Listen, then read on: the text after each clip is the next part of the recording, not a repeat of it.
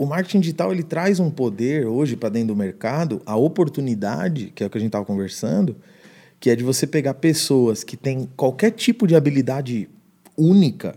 Quando eu falo qualquer tipo, é qualquer tipo. Um dos maiores players de mercado hoje ensina pompoarismo. Hum. Que é uma coisa que nunca ninguém imaginou. Eu não sabia que... nem que existia.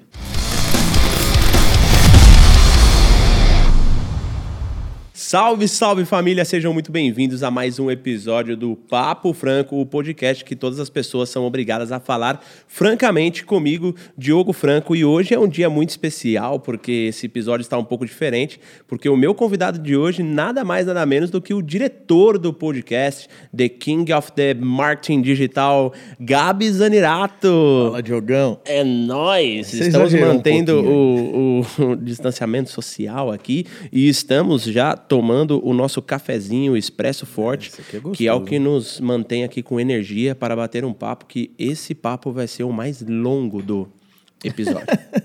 é, de preferência 20 minutos, tá bom. Certo. Para a primeira parte, né? Gabi, seguinte. É, você é um dos maiores caras aí do marketing digital, principalmente nos bastidores. Eu sei que você já fez já ajudou muitas pessoas a faturar múltiplos milhões desde a sua entrada nesse segmento. Mas o que eu quero saber é o que, que aconteceu para você cair no marketing digital?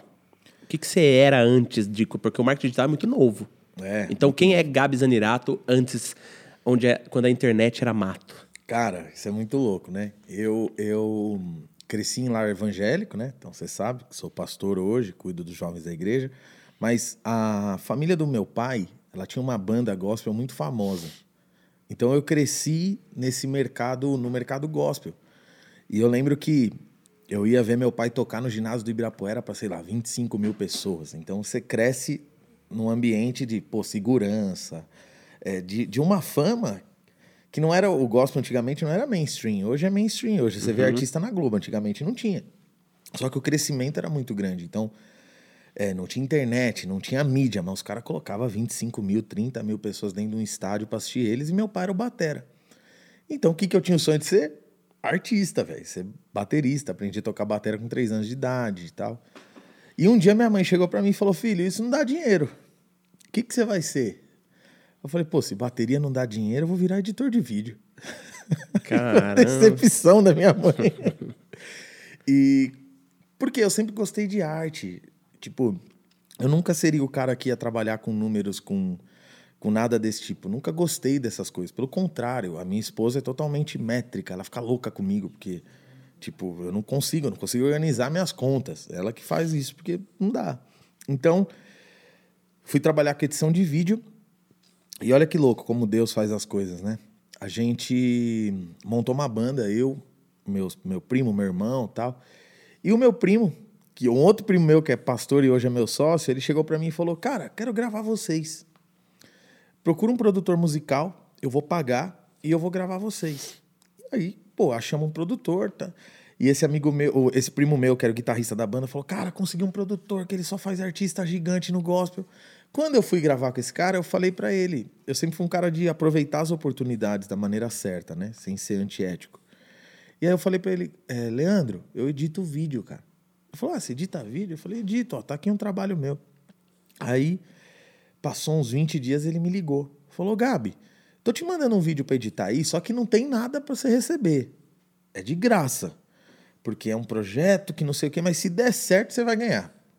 Cara, eu tava numa quiçaça tão grande que eu não tinha 50 conto para pôr gasolina. Tá naquela fase de. Tinha dia que cortava a minha energia, eu tinha que ir pra casa da minha sogra trabalhar. Aí eu falei, já que eu tô nessa situação, né? E eu fui, eu fui mestre de obra, mano. Caramba. É véio. sério? Tá, mas calma, isso, é com, isso com quanto tempo atrás? Isso em 2014. Tá. Em 2014. Então, então até 2014 você tava na, na música. Na, não, tava trabalhando com edição de vídeo. É, tipo ah, assim, tá, meu já pai, era editor é, de já vídeo. era editor de vídeo. Meu pai teve loja de peça de moto, eu trabalhei com meu pai cinco anos, os piores cinco anos da minha vida porque eu virei mecânico, eu sei fazer motor de CG, limpar carburador. Nossa, não, não consigo te ver fazendo isso. não, mano, nem eu.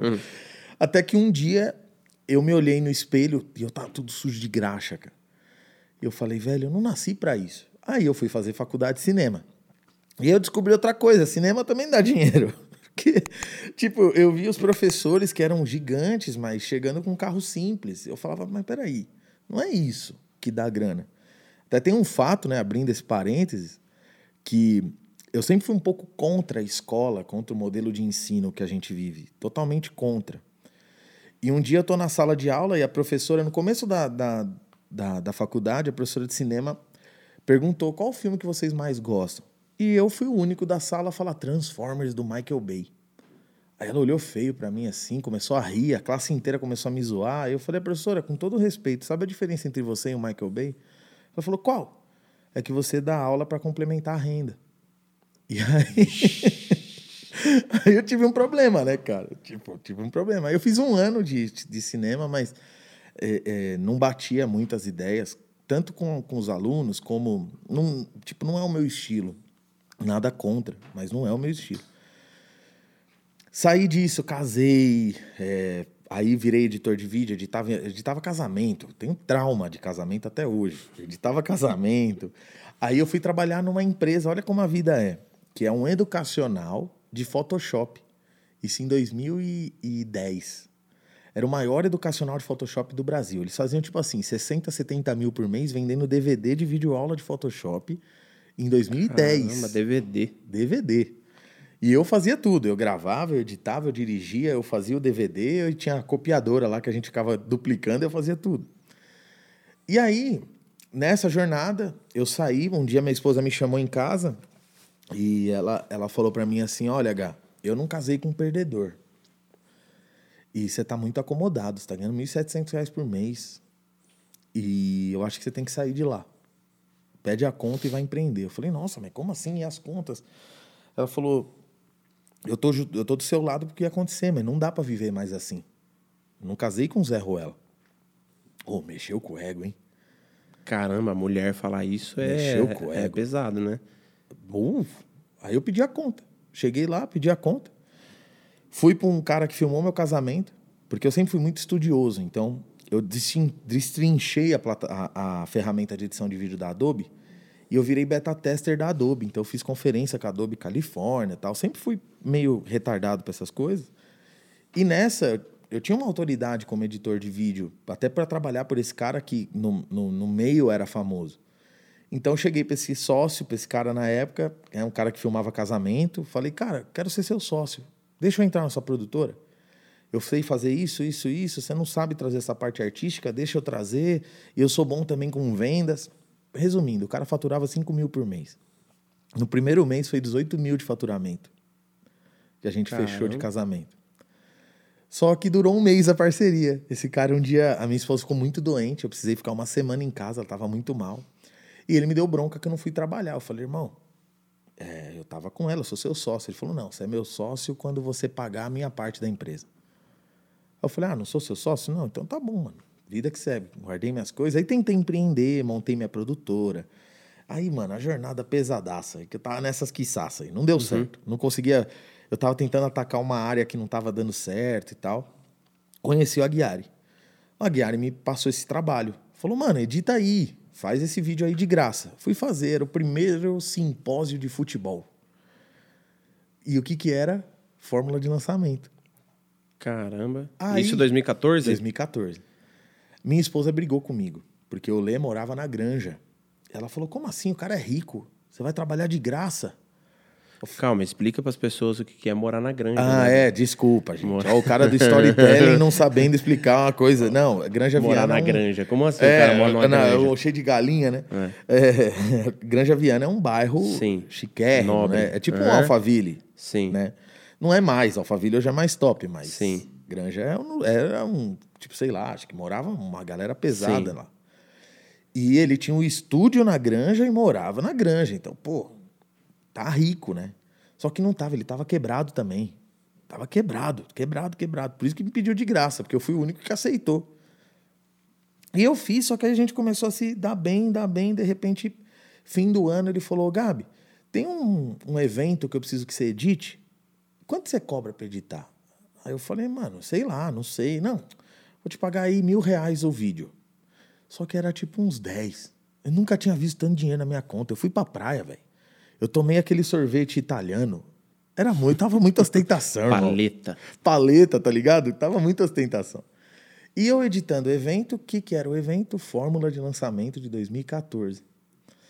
E aí, o Érico Rocha falando, Roberto Chiniachique, é, Jerônimo Temel, mano, uma galera que hoje é gigante. Só que é muito louco, eu não sabia quem eram. Uhum. E aí passou uns dois meses, o Lê ligou para mim e falou: irmão, você precisa fazer esse curso da fórmula de lançamento do Érico Rocha, toma a senha. Pega aí que eu, eu ganhei, não tem problema eu te passar, que você trabalha comigo e tal. Faz aí minha esposa e eu, a gente conversando, que o Lê era assim, né? Eu falei, mano, será que isso aí. Eu acho que ele tá me passando isso aí pra eu fazer outro projeto de graça, né? Só que até então a gente já tava amigo, né? Eu falei, ah, vou. E quando eu, eu não fiz o curso, não dei muita bola. Só que aí eu comecei a gravar os estudos de caso da fórmula. Eu viajei é, 12 cidades em. Que são as provas sociais. As provas sociais, né? Os estudos de caso de alunos que compraram o curso. Eu viajei. Tiveram bons resultados. 12 cidades em 15 dias. Foi uma loucura. E aí gravei um menino que trabalha, ele ensina a fazer importação. A importar produtos dos Estados Unidos, o curso dele era Academia do Importador. E ele falou para mim em off, ele falou, Gabi, eu faturei 3 milhões em seis meses. Eu falei, isso é mentira. Isso é mentira. Onde estão me colocando? Eu não sei, isso é esquisito. Na hora de ir embora, ele olhou para mim e falou, cara, eu não sei o que, que, que eu achei em você, mas eu gostei de você. Vou te dar um presente. Ele entrou, pegou um relógio da ah, Jesus. É que hoje eu uso só Apple Watch, mas ele catou um relógio e me deu na caixa lacrado. Falou: tá aqui de presente para você. Custava uns cinco pau. E cabeça de pobre, eu falei, eu vou vender isso aqui, velho. As contas do mês estão pagas. Não paga. Só que eu não vendi, eu tenho ele até hoje, que faz parte da minha história, né? E aí eu ganhei. Quando o cara deu um relógio de cinco pau para mim, eu falei, pronto, acabou, mano. Tipo, onde eu tô me enfiando, onde né? Eu tô me enfiando. E aí gravei ele, gravei outro, gravei e tal, tal, vi os números, e cara falando de sete dígitos, de um milhão de reais, um milhão e meio de reais, 600, 700 mil reais, e aquilo, de repente, eu me dou conta que eu tô atendendo, junto com o Leandro, o Érico Rocha, que é o cara que trouxe pro Brasil. E aí o tempo foi passando, eu virei o braço direito do Leandro na construção, né? E, e eu posso falar que, junto com o Leandro, a gente revolucionou o marketing digital. Porque o marketing digital antes, ele não tinha câmeras, ele não tinha produção, não tinha isso aqui. Sim. Ele era câmera de celular e os caras dando conteúdo, aquelas a página de venda horrorosa que parece que o cara ia te dar um golpe. E, e a gente trouxe, é, tanto o Leandro na frente, eu como um braço direito dele, esse, essa revolução do mercado.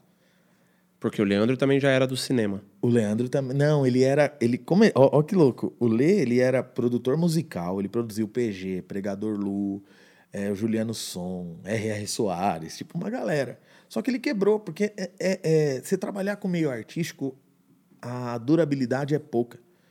Eu falo que tem um conhecido nosso que tá pesado nesse mercado, e eu, eu até queria ter a chance de falar isso para ele. Falei, mano, Cuidado. olha outros nichos, uhum. investe, vai para outro lado, porque essa área artística, trabalhar com. O Leandro fazia clipes, Rosa de Saron, Oficina G3. Só que é tem validade. Que você traz uma novidade por um tempo, mas depois essa novidade não se sustenta. A gente tem os meninos aqui que trabalharam com um cara de Sorocaba, que ele fez todos os grandes clipes do Luan Santana. Um que o Luan Santana é velho. É, o cara fez todos esses. Hoje o cara tá um pouco no limbo desse tipo de. Mas trampo. você acha que isso aí também não é um pouco da, da falta de administração financeira quando o dinheiro está entrando? Não é. É e não é. A questão é que assim, o cara ele vive uma hype tão grande. Tô falando que eu passei por isso. Hoje eu tô organizando tudo, mas a entrada de dinheiro é grande e de repente essa entrada para, seu padrão uhum. de vida subiu. Entendi. Você não, tipo assim, vamos ser sinceros. Antes eu comia no dogão do Marcão com a minha esposa. Acabava o culto, a gente ia no dogão de 15 conto. Uhum. Eu ainda como. E para mim tá tudo bem. Sim. Mas. Mas aí você come, passa a conhecer o outro lugar conhece, que também é um pouco lá, mais caro. O sal. Aí Sim. você conhece o, o do Jacan. Uhum. Tô falando, não é que você come todo dia lá, não é isso. Mas você fala, poxa, se eu vou sair, eu não quero ir no dogão mais.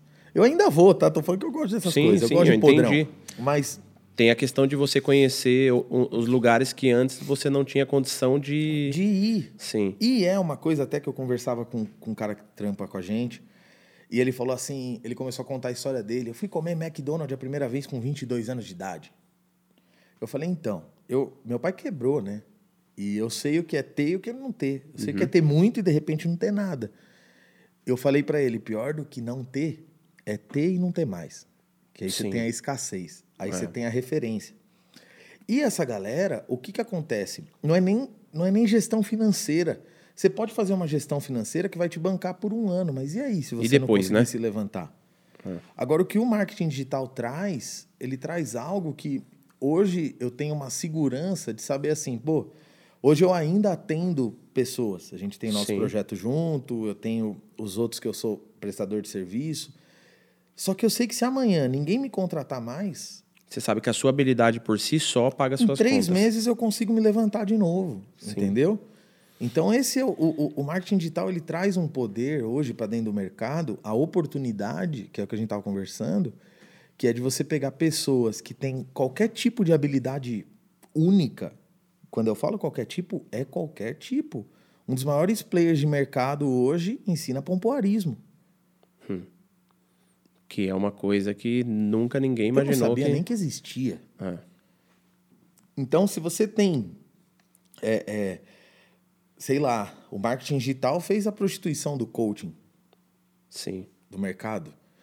Pô, coach fora do Brasil é algo extremamente respeitado, Valorizado. valorizado. No Brasil, é, o cara é do E marketing um final de semana você vira coach. Você vira coach. Eu, eu sou até um cara que defendo a, a, a profissionalização da profissão. Sim. Mas, para voltar na minha história, que já estou muito tempo nela, foi isso. Eu, eu comecei a, a, atender os maiores caras do mercado, junto com o Leandro, a fazer quatro lançamentos em um mês. E para quem não sabe como é um lançamento, é puxado. E você fazer Sim. quatro em um mês, era um por semana. Só que eu tive um probleminha aí, que foi quando eu me vi com 157 quilos. E aí eu fui fazer um exame e eu tava com cirrose hepática. Gordura no fígado, tipo assim, esteatose. E, cara, eu saí da sala, falei, "Ah, eu vou morrer, eu vou morrer. Tipo, e aí eu tive o primeiro ponto, né, que eu falei, pô, preciso mudar. E aí eu saí do Leandro. Eu, foi bem, bem difícil tomada de decisão. Mas eu saí, por quê? Mas qual é a relação que isso trouxe? Porque você entregou a tua vida toda ao trabalho que você estava exercendo. Isso. E aí você deixou a sua própria vida. De lado. Eu De deixei. lado. Eu não vi, por exemplo, o primeiro ano, um ano e meio do meu filho mais velho, eu não tive junto. Quando nasceu meu segundo filho, e quando ele nasceu, que eu não pude, tipo assim, eu fiquei três dias em casa e eu tive que sair para trabalhar, que eu não pude ter ali cinco, seis, uma semana ali cuidando do moleque. Isso começou a me fazer muito mal. Entendeu? Por quê? Sim. Porque eu sentia que eu não estava no controle mais. E aí que entra o lado bom de você conviver ou de você ter uma parceira do lado para poder te ajudar no direcionamento. Porque você começou a história falando: a minha mulher chegou em mim e falou: eu não quero um loser dentro de casa. E aí foi o teu desequilíbrio, foi o teu, o teu sacode partiu do que a tua mulher te falou.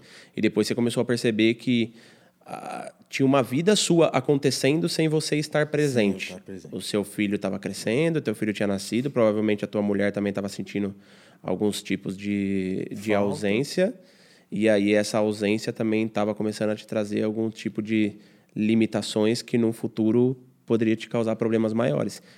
Que é a, a parte da, da esteatose hepática é uma coisa que é só descobre quem faz exame, né? É, É uma parada que é difícil o, o, o corpo gritar e falar assim, bicho, ó, vamos mudar de rota aí que o negócio tá ficando ruim.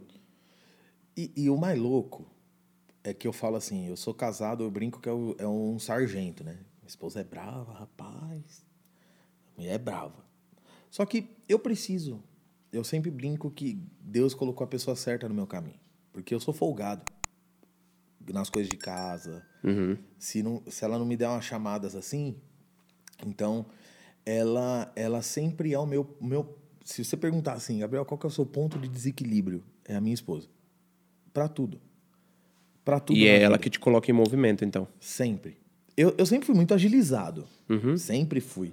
Pra frente, né? Sempre fui. Sempre. Tanto é que eu tinha muito problema em casa. Porque eu sempre via, por exemplo, meu pai tinha loja de peça de moto em 2008. Cheguei para ele e falei, pai, vamos montar um e-commerce? Vamos ir pro digital? 2008. Não, 2005 eu falei isso. Porque a internet estava muito no começo. Muito. Eu ainda considero que a internet está no começo, mas Não. 2005... Aí sabe o que ele falou para mim? Ele falou assim, isso não funciona. Vamos fazer panfleto. E minha mãe do lado, é panfleto dá certo. E aí eu ali falando, como assim? Mas é, põe tudo na internet. Eu não, eu não sabia como funcionava, mas o instinto da minha geração, o chipset Sim, que a minha sim. geração tem, dizia que ali tinha alguma coisa. Só que essa convivência dentro de casa, por isso que eu sou é, muito contra o modelo de ensino que a gente tem hoje em dia. E até eu tenho conflito, porque eu casei com uma pedagoga, Nossa. com pós em E psicopedagogia. o que, que ela fala disso tudo? Cara, hoje ela concorda. Mas já rolou alguns tipos de discussões em Muita. relação ao teu ponto de vista e o dela? Muita, porque eu não me. eu- eu- ela fala assim: tem lição do Noah. Eu não, eu não vou fazer. Eu não vou estar do lado. Não, não, por que, que eu não quero? Eu prefiro estar do lado do meu filho, igual eu faço. Eu falo assim: filho, senta aqui. Papai vai te mostrar um negócio. Eu coloco um vídeo de um baterista tocando. Eu coloco um rock dos anos 80. Eu, eu mostro uma cultura para ele que para mim vai ser muito mais impactante no futuro da vida dele do que ele sentar lá. Ah, a alfabetização é importante, lógico que a escola é importante. Mas imagina que você tem uma sala de aula com uma galinha, uma águia e um peixe. E põe um passarinho também lá, um, sei lá, um, João de Barro. Aí a matéria é construção de casa. Quem que vai tirar a melhor nota? O João de Barro. O teste é de voo. Quem que vai tirar a melhor nota? A águia. O teste é de nado. Quem que tira a melhor nota? O peixe. A escola, ela coloca várias crianças com uma mesma roupa, sentada numa, numa sala de aula para aprender o mesmo conteúdo e serem avaliadas da mesma maneira, mas elas são extremamente diferentes. Isso vem da reforma industrial. Então, e não trata a individualidade, né? não trata. Aí fica, eu fico muito na cabeça da quantidade de pessoas que que deixam de se conhecer por conta dessa formação. é, o próprio nome diz, né? Formação é uma forma de pessoas que saem ali do mesmo jeito. Então, eu acho que perde muito perde muito tempo da vida, porque aí o cara vai realmente decidir o que ele quer ser, ou até ter um tempo para explorar as habilidades e competências dele depois dos 17, 18 anos. E se você pega. E hoje é tarde. Hoje é tarde. Hoje é tarde pra você Hoje se é descobrir. tarde. Eu É vejo verdade. meu irmão, porque eu sempre fui muito ousado. E eu, tive, eu tenho uma característica que o meu filho mais velho tem, e isso gera muita discussão em casa também, que é um pouquinho de dificuldade de relacionamento com pessoas. Uhum. Então, qual que é o problema? O problema é o seguinte: se eu tô numa roda que não tá interessante, eu não. Você não consegue saio. disfarçar. Não consigo. Ou eu vou começar a falar desembestadamente para tentar deixar o assunto interessante da minha Sim. ótica. Eu sei que é egoísta. Uhum. Não tô falando que eu tô certo. Só tô falando que se eu sinto que eu tô perdendo tempo em alguma coisa, é, é, para mim é a morte. Se eu sinto que e assim, qual que é o seu conceito de perder tempo? Eu prefiro mil vezes assistir Jovens Titãs na Netflix, que querendo ou não, eu tô tirando ali conteúdo pro que eu faço, que eu tô assistindo, eu assisto um filme, eu tô entendendo o roteiro, eu tô entendendo o gatilho, eu tô entendendo toda a estrutura que eles estão usando, jogando videogame mil vezes do que tá num relacionamento sentado com várias pessoas na mesa num assunto que Nada a ver. nada a ver. Por mais que seja um assunto relevante. Por exemplo, eu não aguento mais falar de Covid e política. Sim. Eu odeio, fa- eu, eu peguei asco desse assunto. E que são assuntos que as pessoas rapidamente se tornaram, entre aspas, especialistas, né? Nossa, todo mundo. é Brotou especialista desse tipo de assunto. E é a, a, a maior briga que eu tenho, até eu brinco com a minha esposa, que a gente vai num médico, né? Aí senta com o médico. Aí o médico fala assim: Ó, isso aqui é isso, isso e isso. Aí a hora que sai, ela fala: hum, Não sei, não sei. Eu falei: Amor, a sua formação em medicina, os anos de estágio e tudo que você fez tá valendo agora. Ela fica brava, ela dá risada. Sim. Porque a gente foi criado a questionar um médico. Ah, mas É. a minha vizinha falou que isso aqui é óbvio que tem que ter uma segunda opinião. Mas o que, que eu tô querendo dizer com isso? Você quer saber de política? Busca uma fonte, tipo assim, que tem autoridade para falar daquilo e não seja tendenciosa, porque esse é outro problema. Cara Mas é porque a internet deu voz para todo mundo, né, cara? E aí, o, o, o que me preocupa em relação a esse assunto é, é as pessoas têm a informação com mais facilidade hoje e numa velocidade maior, porém as pessoas estão passando a se acostumar com a superficialidade. Então, tipo assim, o, o, cara ele já toma como verdade ou como mentira aquilo que é muito superficial. Porque não dá tempo ou porque o cara nem pretende se aprofundar naquele assunto. E isso é um perigo. É porque é o seguinte, eu fui, eu fiz uma formação de roteiro em Hollywood com o Robert McKee. E o Robert McKee é um gênio. É um senhor gênio, gênio, gênio. Só que eu identifiquei um padrão em gênio. O, o, esses caras que são fora da curva, eles têm dificuldade de relacionamento. Poucos não- amigos. poucos amigos. E ele é bem ranzinza. Começo da aula, uma moça interrompeu ele, ele parou a aula, virou para ela: jamais me interrompa outra vez. E se achou ruim, levanta que a porta tá aberta. Nesse nível. E é caro parada lá. E, e você vai vendo que um cara que entende de roteiro de cinema, foi por isso que eu quis sentar com esse cara, ele entende comportamento humano. Por quê? Como que eu vou fazer uma pessoa parar a vida dela inteira e ficar uma hora e meia dentro de uma sala de cinema assistindo alguma coisa que ela nem sabe o que ela vai ver? Então, Tem que ter muita estratégia. tem que ter muita estratégia. Quando a gente vê um filme, não é simplesmente uma historinha que alguém decidiu contar. Existe estratégia na fotografia. O diretor de fotografia ele pensa na luz de uma maneira estratégica. O, o, o cara do áudio, ele está construindo o áudio, gerando estratégia, pensando também. Poxa, aqui, o, o, o cara da trilha sonora, ele vai construir a trilha sonora, ele fala aqui, eu preciso causar emoção. Então ele vai para um campo melódico que vai causar emoção. Então, olha como é louco, como você tem uma. E aí as pessoas vêm e falam de política e falam de. Poxa, eu tenho amizade com vários jogadores de futebol. Você quer deixar um jogador de futebol irritado? Aí vem um pangaré que não sabe nada e querer dar palpite. É verdade. O cara treina, o cara tá em campo, o cara sabe tudo da parada e vem alguém que. Então, é, a superficialidade criou hoje pessoas, pe- players até no nosso mercado, pessoas Sim. que moram até naquele bairro que você sabe. que... Alphaville, ah, o que que acontece? Ó, ó, que eu também moro aqui. Não, mas você, você- eu que tô te levando pro digital agora. A questão é que a superficialidade, é, às vezes a pessoa, eu ouvi isso de, um, de uma, uma amiga minha sobre um player. Ela falou Hum. assim, Gabi, ele é um oceano de conhecimento, mas Tá. uma piscininha de profundidade.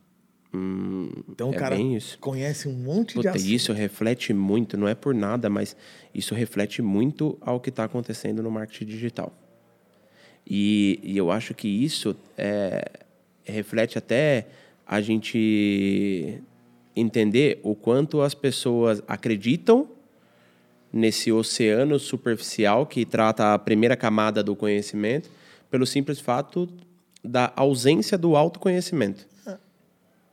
E aí esses caras eles estão ganhando cada vez mais espaço e eles estão criando as suas religiões.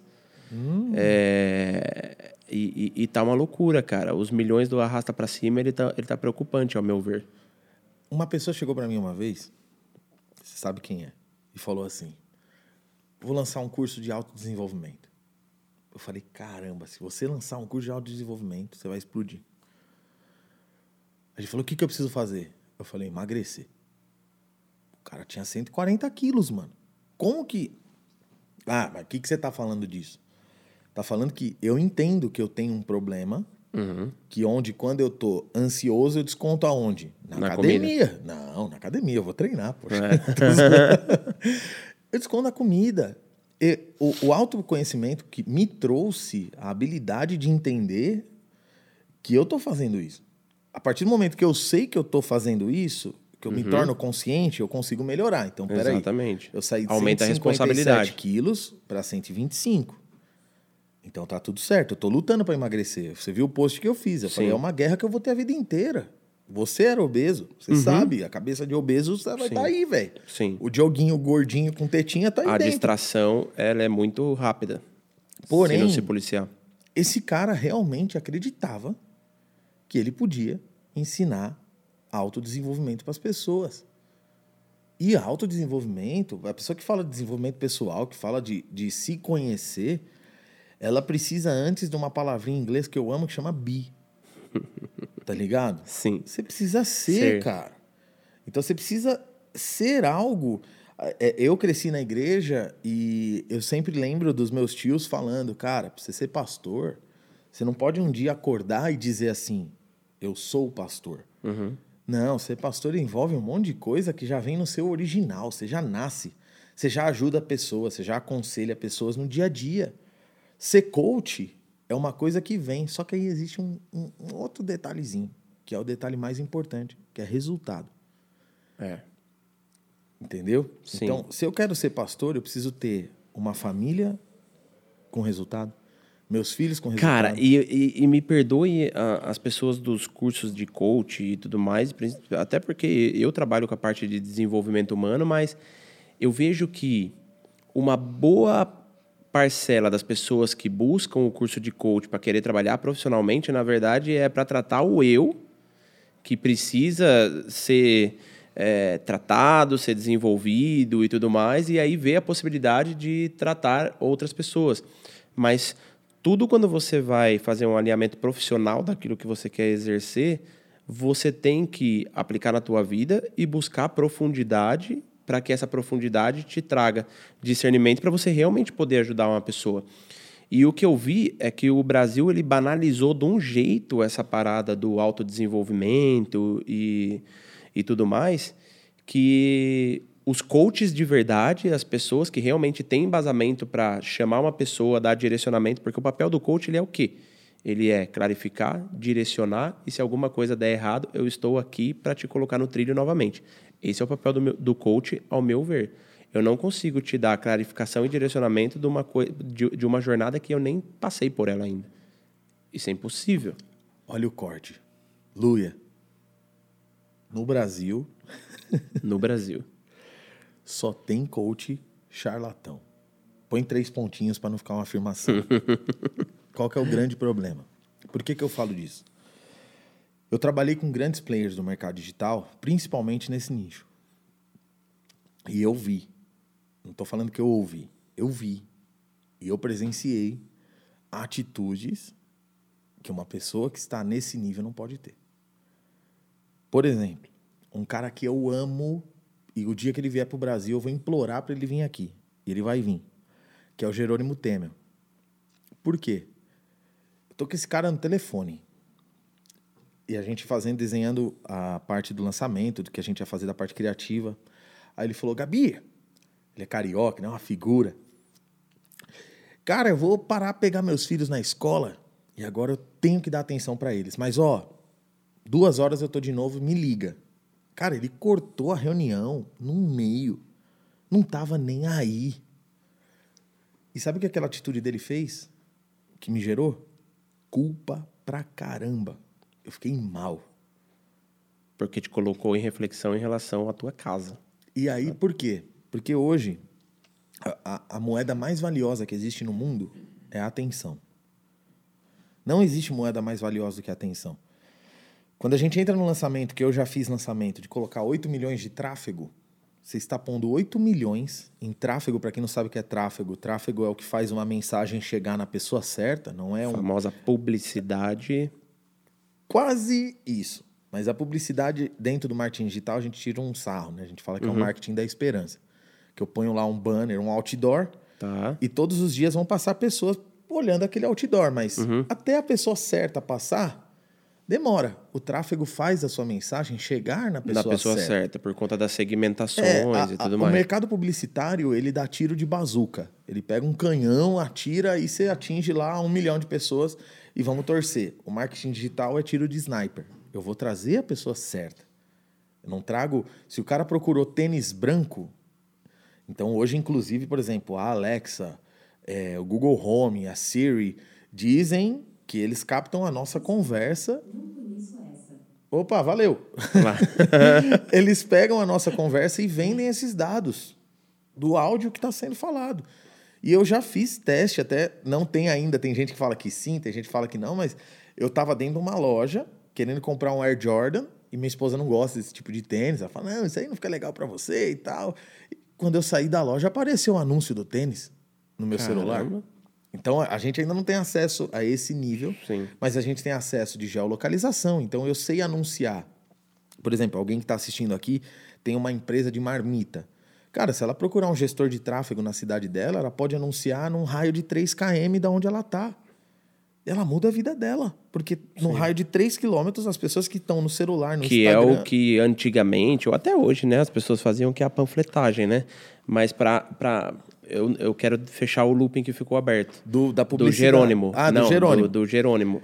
Aí o o que, que você Jerônimo- viu nele é, de valor como pessoa, diferente dos coaches. Do- dos outros que eu Charlatão. trabalhei. Trabalhei com outros coaches bons, mas assim, Aham. a questão é, tô falando isso porque aí se alguém achar que assistir, vai falar, será que Sim. fui eu? Não, não foi. É, mas foi. é legal levantar essa interrogação. A questão principal é, o Jerônimo, é, que eu tava falando da atenção. A, a moeda mais cara é a atenção. Só que existe um serzinho que não tem dinheiro para comprar tua atenção, que é o teu filho. Ele não tem como comprar teu tempo. Meus filhos não tem como chegar para mim e falar, papai, tá aqui, toma tanto pra você ficar comigo. Minha esposa não tem condição de comprar meu tempo. Agora, nós fizemos uma parceria de uma certa maneira, eu comprei o teu tempo, você comprou o meu. Nós Sim. estamos juntos. Sim.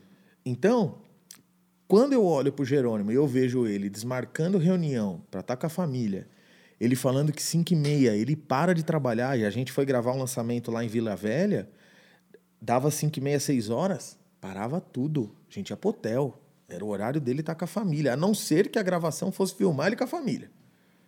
Fosse estar com a família dele. Então eu comecei a ver valor. é, eu vejo em coaches, eu tenho o meu sócio mesmo, meu primo, que, cara, o cara é o walk the talk. O cara fala e o cara faz.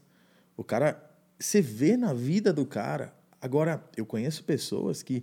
Cara, eu entrei no Instagram de uma, de uma pessoa que é próxima a minha e que se assistir isso ela vai saber e vai me xingar. Desculpa. A pessoa mente. A pessoa engana para fechar negócio. A pessoa me deu golpe. Uma série de coisas e tá lá, coach. Aí o coach tá geralmente ligado ao quê? O, o- o marketing multinível, por abrir muitas as portas, entraram pessoas ruins nesse mercado. Então a pessoa entra no marketing multinível, aí ela já fala que ela é coach, aí ela já vende é, aquele, aquele lifestyle que às vezes nem é dela, saca? Sim. A pessoa pega um carro emprestado, ela vai na casa dos outros, no tamboré, e ela faz stories e posta no Insta dela como se fosse a casa dela. Ó, peraí, isso não aconteceu. Tá em mim aqui? Isso não aconteceu com o Diogo. Isso é só um exemplo Mas a parada, aqui. Essa- O que, o que me deixa maluco em relação a isso é que os caras estão cada vez mais aguçado na linguagem persuasiva e aí acaba pegando o, a boca do funil ali, as pessoas que não, não têm um certo nível de consciência para entender que aquilo é uma técnica de venda, que aquilo é uma técnica para trazer o cara para passar o cartãozinho de crédito no arrasta para cima e tudo mais. E isso é muito preocupante, cara, porque mesmo eu acreditando que é, é necessário um tempo para esses caras caírem, às vezes esse tempo ele já foi tão longo a ponto de frustrar muitas pessoas. E Eu eu, já eu, eu vou te falar, cara, eu já gastei um apartamento para me conectar algumas pessoas para com cursos e mentorias. E um dos produtos que teve mais entrega, que foi recente agora da, da Roseli, da editora Gente, é, eu falei assim, cara, isso aqui eu gastaria muito mais. Por quê? Porque eu fiquei satisfeito com a parada, porque teve entrega e eu vi verdade. É uma coisa palpável, é uma coisa sólida e tudo mais. Aí eu queria saber a sua opinião. O- você acha que os caras estão profissionais demais na parte persuasiva para conseguir fazer a venda dessas paradas e pegar essa galera? Ou você acha que são as pessoas que estão com nível de consciência muito ralo a ponto de cair na linguagem desses caras? Acho que eu vou dar uma resposta que você não está esperando. E eu vou te falar de uma coisa que tem um versículo da Bíblia que fala assim: que todas as coisas concorrem para o bem daqueles que amam e temem a Deus. Quando a gente fala de todas as coisas, é todas as coisas. O que é ruim e o que é bom. E o que é bom? E aí eu chego num, num momento que é um negócio que é muito de reflexão. Por exemplo, a gente se conectou através de um produto que você comprou. Sim. Então, e esse produto pode ter te gerado uma transformação ou não, Uhum. mas a gente se conectou através daquilo. O que eu enxergo é, por mais que venham charlatões e mentirosos para esse mercado, se a pessoa que está num nível de consciência baixo, por isso que ela comprou o produto, porque uma pessoa que tem um nível de consciência e cultura, existe um, um, um senso no ser humano que é o selo de inautentibilidade, a gente consegue detectar quando alguém está mentindo. Não adianta. Por mais que o cara seja bom na mentira, você detecta. Você fala, putz, isso aí tá esquisito. Uhum. Só que existem, por exemplo, no marketing digital, vários gatilhos que a gente usa para quebrar o que a gente chama de objeção. Que é quando Sim. o cara tá com a pontinha de dúvida se eu tô falando a verdade ou não. O que, que eu faço? Uma técnica que Jesus ensinou há 2.500 anos atrás. 2.000 2000 anos atrás. Até Aleluia, outro corte, hein? Jesus ensinou uma técnica de marketing digital, que é a seguinte: ele fala assim, eu testificar de mim não vale. O que vale é quando os outros falam de mim. Isso é prova social. ouro. Quando alguém fala de você, isso vale muito mais do que quando você fala de você. Por que você falar de você? Por exemplo, eu não, eu não acredito em autobiografia. Autobiografia, você está contando a história do seu ponto de vista. Agora, uma biografia de alguém que fez pesquisa, que acontece uma situação, pega vários pontos de vista e ela conta aquilo como ela é, uma biografia é muito mais difícil de, de ser aprovada. Geralmente, às vezes, é biografia não autorizada. É óbvio, o cara não quer que conte o lado ruim. Então, e a Bíblia é, é isso. A Bíblia é uma biografia, porque pega Salomão, homem mais sábio que já existiu, morreu zoado. Um monte de problema lá. E a Bíblia entrega. E quando eu olho o marketing digital hoje, eu vejo que por mais que seja ruim essas pessoas vendendo produtos mentirosos, mas a partir do momento que vem um player que eu sei a história dele, eu sei de onde ele veio, eu sei o que, que ele fazia antes, e hoje o cara exibe jato e não sei o quê, e o cara se põe num nível como um. E, e eu não vou falar mais para não gerar problema, mas. Aí esse cara vem vendendo um produto de marketing digital, ensinando a fazer marketing digital. Ele sabe? Não. Não chega no pé, por exemplo, do Érico. Só que ele está mostrando um mundo novo. Entendi. E aí, cai num conceito. Como eu cresci na igreja, eu cresci dentro dos valores, existe uma denominação evangélica que a gente não gosta muito, que eu não concordo com a linha que eles seguem. Só que um dia minha mãe chegou para mim, eu era bem novo, e ela falou assim: "Amor, por mais que não seja perfeito, eles estão pregando Jesus. E aí quando a pessoa aceita Jesus, ela tem a necessidade de comer mais, porque é superficial.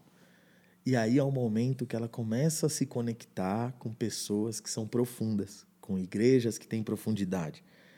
E quando ela me falou isso, eu falei: caramba, meu.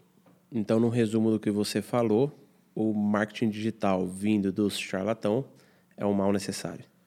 Eu não sei se é mal necessário. Poderia não existir. Sim.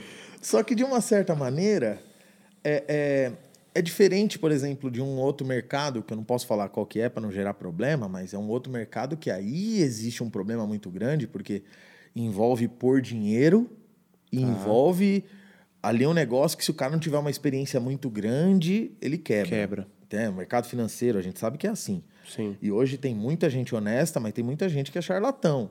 E, e, e, por exemplo, eu trabalhei com isso, eu tive um cara que trabalhava com isso, um sócio, e esse cara falava: não é para todo mundo. Uhum. Não é fácil entrar, você tem que estudar muito, você tem que se dedicar. Então, ok, eu estou vendendo uma realidade. Agora, o marketing digital ele já não te envolve esse risco. Porque o marketing digital, você pode entrar como prestador de serviço, você pode aprender a ser social media. Que custo que você vai ter se está aprendendo? Cara, ó, você pode ser social media, você pode ser editor de vídeo, você pode ser gestor de tráfego, copywriter, estrategista, é, cara de ferramenta, de growth, que é o cara que vai fazer página. Cara, tem infinitas profissões dentro do marketing digital. Essas profissões vão, no mínimo, dobrar o salário de quem está assistindo. Se o cara ganha 1.500, ele vira um editor de vídeo de marketing digital, cara, tem muito produtor de conteúdo que contrata editores aí que vão dar uma demanda alta. No mínimo, E tá cara- em falta no mercado, hein? Tá em Porque a gente tem dificuldade de contratar. O, o Ladeira, não sei se você conhece, Uhum. o Ladeira falou assim: dificilmente um copywriter vai passar necessidade financeira. Um cara que aprende a fazer copy, o cara fica milionário rápido. Por quê? Porque são gaps de mercado. Um gestor de tráfego, ele ganha dinheiro rápido. A gente tem exemplo do Sobral. Os- É, e o Sobral, ele veio... é, ele foi meio que o, o cara que colocou a profissão gestor de tráfego no Brasil. Não existia. Não existia. Hoje o Ícaro de Carvalho é o cara que está colocando a profissão de copywriter no mercado, que também não existia. Então, quando você olha isso, por exemplo, eu que fui para o mercado de storytelling, pô, o Leandro hoje está criando isso, e eu estou vindo também logo menos, como uma profissão. Storyteller é uma profissão. A arte de contar histórias. Então, por exemplo, esse meu primo é, pastor, ele pregou por muitos anos. Depois que eu comecei a mostrar para ele o meu conteúdo, o nível de pregação dele subiu muito. Porque ele, ele pegou o jogo de roteirizar a pregação, é isso? Não só de roteirizar, mas existem gatilhos que você gera que faz com que a audiência se conecte. Eu estava contando no carro para eles. Eu, eu, eu fiz um evento, trabalhei em um evento como sócio até do que trouxe o Gary Vee para o Brasil.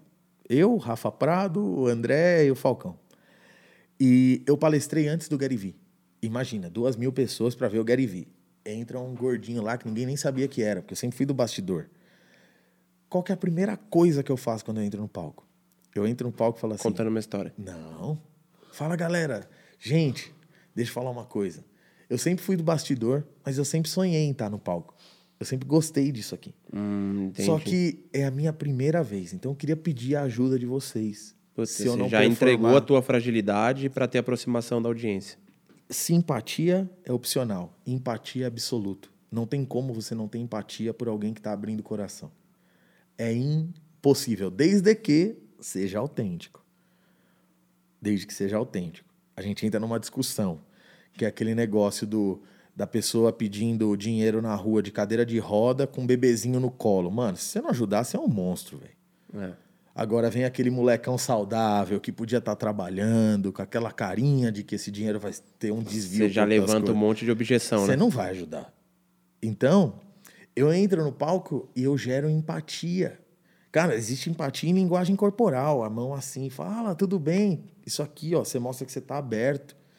E quando você usa essas técnicas numa reunião, por exemplo, o cara vai pedir um aumento e ele domina o storytelling, a copy, ele tem muita chance de ter um aumento maior, porque ele simplesmente não vai pedir. Ele vai por causa. Poxa, é, meu filho nasceu, minha despesa aumentou. Cara, tá tão difícil. Eu tô tão preocupado. Porque, meu, você sabe como é.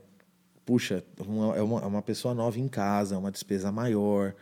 E eu tenho meus sonhos da vida que eu quero dar pro meu filho. Você não me ajuda? Será que você consegue reajustar o meu salário? Mano, para, com uma copy Não dessa. tem como, não. A não ser que o cara não, Não queira. tem como abalar o cara, até o cara mais frio. Até o cara mais frio. E esse é o poder que o marketing digital trouxe hoje. O problema, que como é uma boa ferramenta para pessoas de bem, Também pessoas é de mal pessoa. também vão usar. Porém, o de mal vai atrair esse cara para o mercado. Entendeu? Querendo ou não, o cara descobre um, um, um- mundo novo que é o que eu tava falando. Até hoje meu pai não sabe o que eu faço. Ele não entende direito. Minha mãe faleceu, eu não sabia muito o que eu fazia. Ela fala, ah, meu filho faz vídeo. Não, não tem nada a ver. Hoje já não é mais vídeo meu core business. Hoje meu core business é estrategista digital e, e storyteller. E eu desenvolver essas, essas ferramentas, eu vejo hoje meu filho pegar o celular de 5 anos e gravar é, vídeo sozinho e fazer, fala galera, ó, não esquece de comentar, curtir. Quer dizer, essa geração que está vindo, essas pessoas que estão vindo, tem isso, mas a galera que não veio, que já está aqui, se não for pro digital, escreve o que estou te falando, vai passar fome. Porque se o cara é cabeleireiro e não está no digital, tem um cabeleireiro que está. É, isso é verdade. Se o cara é dono de restaurante e não está no digital, tem um dono que está. Se o cara trabalha no ramo fitness, o cara é personal trainer e o cara não divulga o trabalho dele, não é divulgar o trabalho dele, mas o cara fazer anúncio. Por exemplo, se Se sou- posicionar mesmo, né? Não Se eu fosse simplesmente personal postar o trainer- lifestyle dele ali. É, por exemplo, vou dar um exemplo aqui. Como um personal trainer pode triplicar o faturamento dele em um mês? É simples. Ele não precisa ter academia e não precisa gastar muito dinheiro. Ele simplesmente arruma um gestor de tráfego. Simplesmente. Esse gestor de tráfego, esse cara vai fazer anúncio. Ele grava um criativo assim, falando assim: olha, meu nome é Diogo Franco, eu sou personal e eu quero te falar uma coisa. Eu sei que para você é muito difícil ir para academia e treinar, mas eu quero te mostrar que existe um jeito de você ir e treinar com prazer. Eu tenho um método, um treino que eu aplico nos meus alunos que funciona assim, assim, assado. A academia que eu dou treinamento fica no bairro tal, na rua tal. Esse cara, o gestor, ele vai fazer um anúncio de geolocalização. Ele vai anunciar só para pessoas que estão no raio de 2,5 km, 3. Aí ele coloca público de interesse, ele consegue fazer várias segmentações. Mas essa copy que ele usou, onde ele pega a dor do cara, que é a dor da maioria da população. Que é a dor da maioria da população, e ele põe no vídeo. E o gestor de tráfego vem. Eu falo que o gestor de tráfego, o Sobral vai me xingar. Ele é o carteiro do marketing digital. Ele, ele é entrega a mensagem. Ele entrega a é. mensagem. É. E aí chega a mensagem nesse cara. Imagina o cara tá no Instagram em casa. De repente fala: caramba, mas essa academia fica perto da minha casa. E aí pega o cara num momento de frustração, que não conseguiu ir pra academia naquele dia. E ele vê que tem uma pessoa querendo ajudar ele numa fragilidade. E aí vem aonde que ele triplica a renda. Não é trabalhando mais, é aumentando o valor dele. Ah. Por quê? Chega essa pessoa, atende, aí ele começa a atender, aí ele começa a pôr prova social no Instagram dele. Fotinho de antes e depois. Aí começa a ter os alunos comentando. Esse cara vai ficar em pouco tempo maior que a academia que ele tá. É, isso já está acontecendo muito porque eu tenho amigos que são da, do segmento fitness, por eu já ter trabalhado na área ativamente. E, cara, eu conheço várias pessoas que ganham mais do que os proprietários de academia. Mas é. Dando aula e poucas aulas no dia, porque o cara soube aumentar o valor percebido do, do, do, trabalho que ele faz e saber se posicionar dentro do, do digital. Principalmente agora, por conta da pandemia, as academias terem fechado, teve muito profissional da educação física, ou até os nutricionistas que foram liberados a fazer consulta online, que nem querem voltar, cara. Ah, sim, pra, sem dúvida. Pra, ali para trabalhar ativamente na academia e tudo mais. Ô, Gabi, e tem uma parada que eu acho legal é, você falar, principalmente dentro da onde você atua no marketing digital.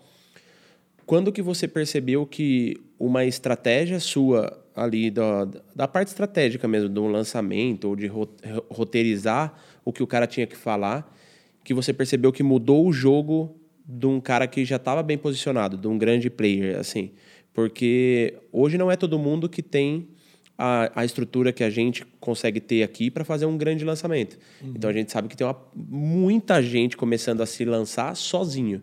Que dica você daria hoje é, para essa pessoa que não tem equipe e que você aplicou uma estratégia num lançamento que essa pessoa conseguiria aplicar hoje para mudar o jogo no lançamento dela? É muito simples. É, existem três componentes de uma boa história um bom personagem, um bom vilão e uma boa causa. Todo filme bom, ele é estruturado nessas três linhas. Não vou generalizar, mas a maioria dos filmes bons. Um bom personagem. O que é ser um bom personagem? Pô, Gabriel, eu não sou carismático, eu não sei fazer dancinha no TikTok. Que se dane. O bom personagem é você ser interessante. Você é uma pessoa interessante? Você é uma pessoa que as pessoas param para te ouvir quando você senta numa roda? Você tem conteúdo para dar? As pessoas na sua área, tipo. Não, não tô falando que você precisa ser a maior referência, não. Uhum. Mas os seus clientes têm resultado, te agradecem, voltam. Sim, você está no caminho certo para ser expert. Não, você pode ser lançador. Pronto. Ficar no bastidor. Você pode ser bastidor, pode trabalhar no bastidor, lançar as pessoas. E, e acabou. Você não precisa ser o cara de frente. Isso é um primeiro passo. E o que, que é o personagem? É você ser interessante ou trabalhar com alguém que é. Então, por exemplo, quando que você fechou comigo? Eu não aceito qualquer pessoa hoje. Hoje uhum. eu não tô. Eu não, eu não pegaria um projeto desse aqui gigante é, se não fosse algo. Mas quando você fala para mim assim, eu vou para Hollywood, eu sento com o Robert McKee, maior roteirista do mundo, os alunos dele têm mais de 80 Oscars e esse cara fala assim: todo herói em um filme busca equilíbrio. O desejo da humanidade como um todo é o equilíbrio. Aí você chega para mim e fala assim: o equilíbrio é ruim. Eu acho que eu nunca te falei isso. Não. Você falou desequilíbrio. Aí quando você defende a tese do desequilíbrio, eu falei, mano, eu, eu amo esse cara. Aí eu chego, por exemplo, esse meu primo, que é meu mentor, e falo, velho, olha essa tese. Quando você está em equilíbrio, você está estagnado. Quando você está em desequilíbrio, você se movimenta. Ele fez, uau, caraca. Então, isso é ser interessante. Ah, uhum. interessante é ter uma ideia surreal? Não, é ter resultado, um mínimo de resultado. Então, se eu trabalho num dentista, pô, eu conheço um dentista local de um bairrozinho, mas, cara, esse cara sabe fazer extração como ninguém. Ele extrai o dente e não dói. Sem sentir dor. Ele é interessante. Ele vai ter o que ensinar. Então, é, a partir do momento que você tem alguém interessante, agora você precisa ter um vilão. Quem que é o vilão? O vilão, ele é o maior problema. Ele é o que causa o problema na sua audiência. Quem que é o vilão do dentista? É uma dor que a população Não sente, é dor. então. O vilão causa a dor. O vilão vem tá. antes. O vilão é o causador. Esse é um outro erro. Isso aí mudou muito o jogo de muita gente no marketing digital que eu pude trabalhar junto.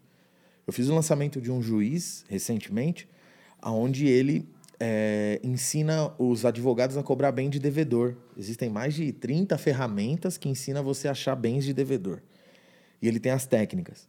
O que, que eu fiz? Eu criei três vilões: o devedor, a burocracia e o oráculo. O oráculo não era um vilão, mas ele é, é um cara ali, tipo assim, se você consultar ele, ele te dá a resposta, mas você tem que saber consultar ele, que ele não quer te ajudar.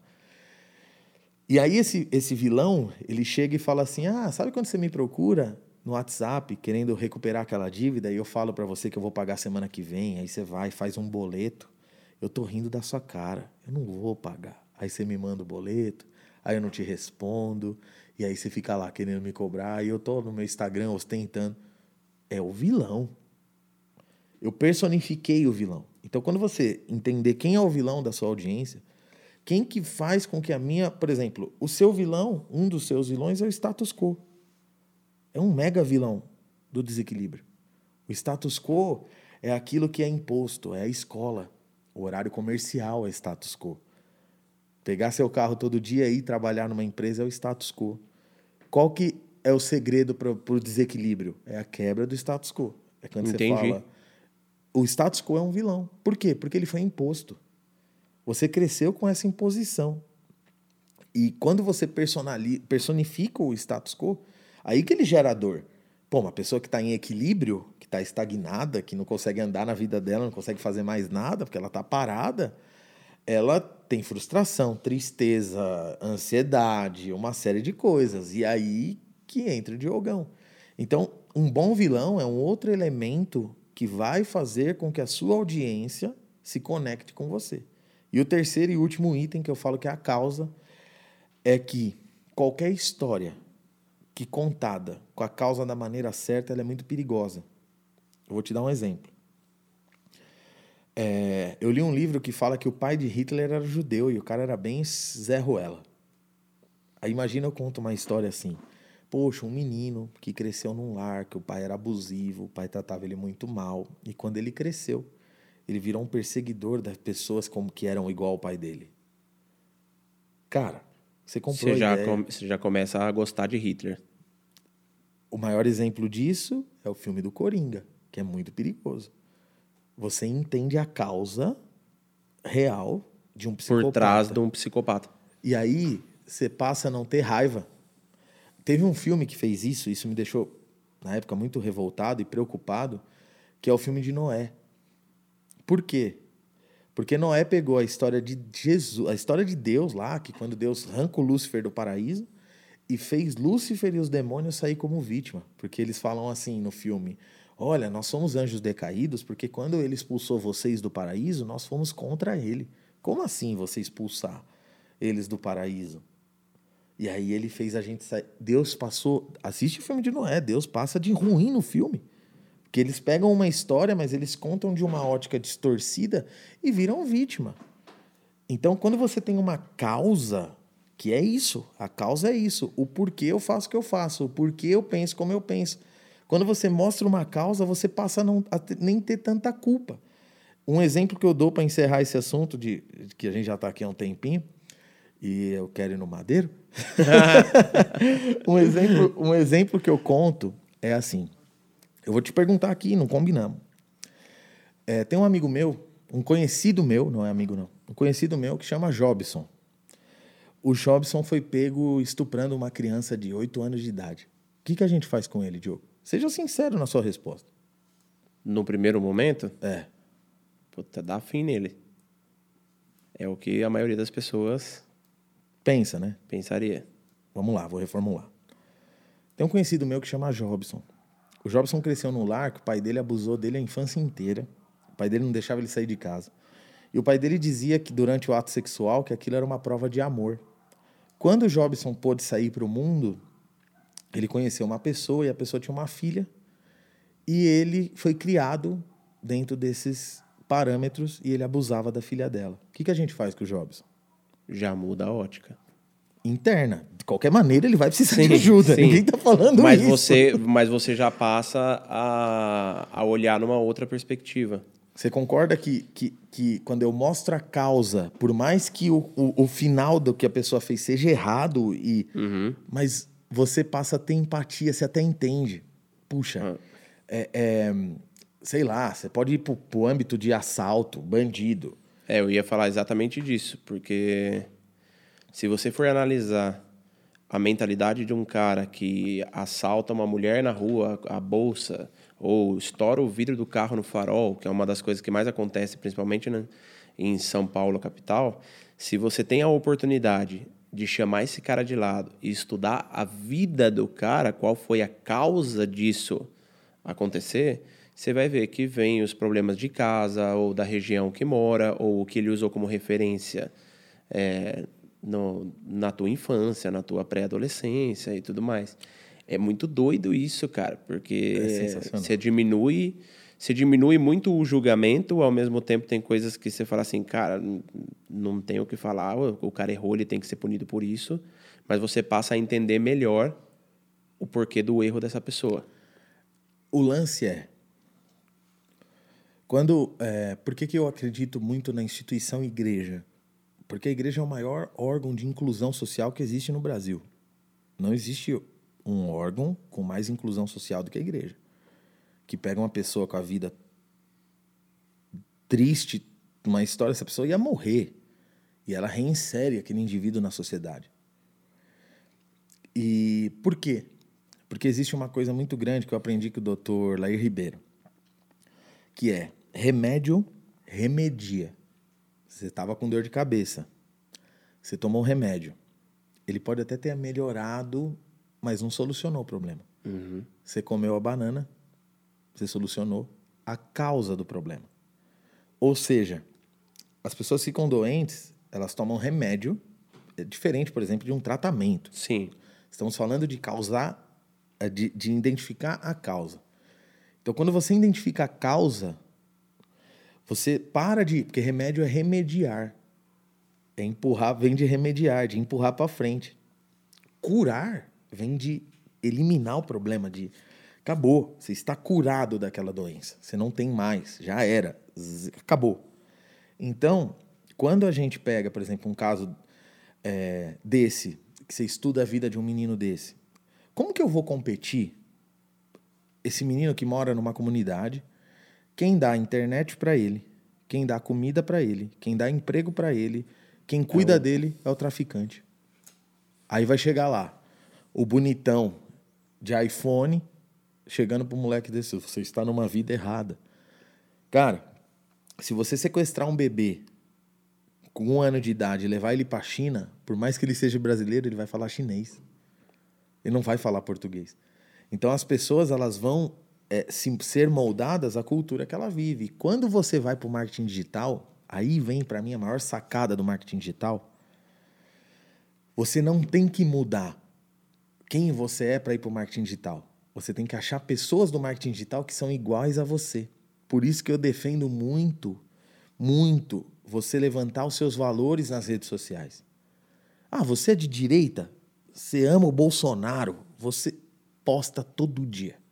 Quem vai te seguir? Pessoas que pensam igual você. E é esses que vão comprar.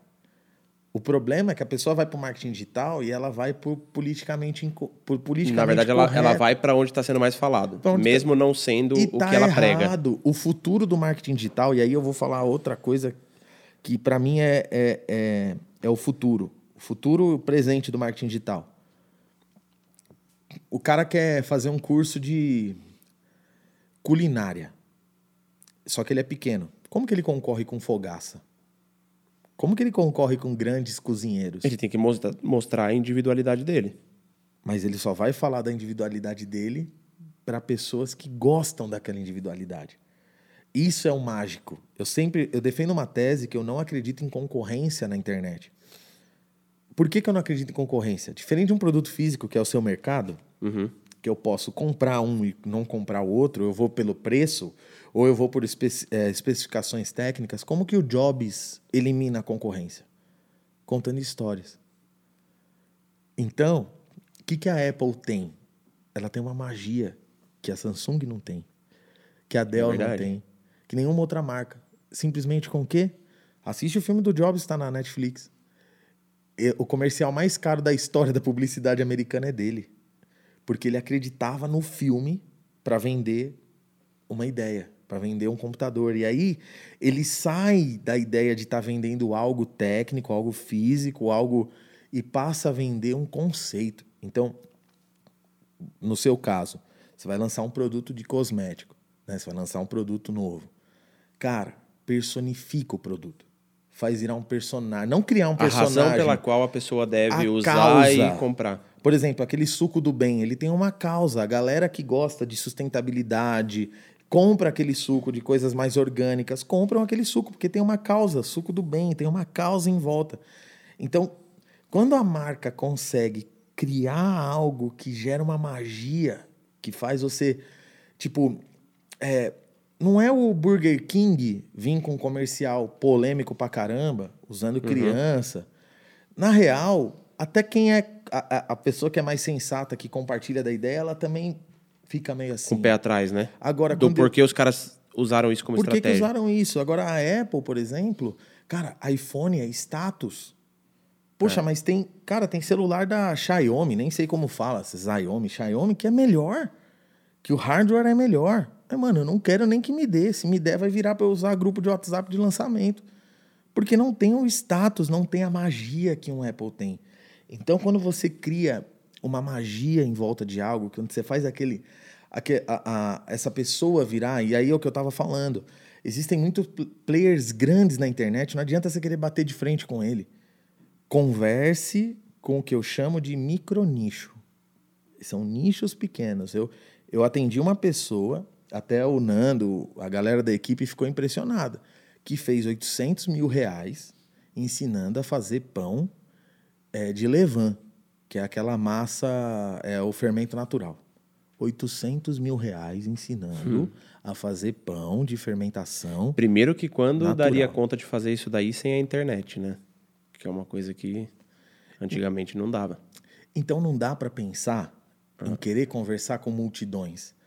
É melhor ter 30, 50 pessoas na sua live que estão ali, que estão com vontade de te ouvir, do que você ficar é, é, preocupado em ter 200, porque dessas 30 eu posso vender para 3.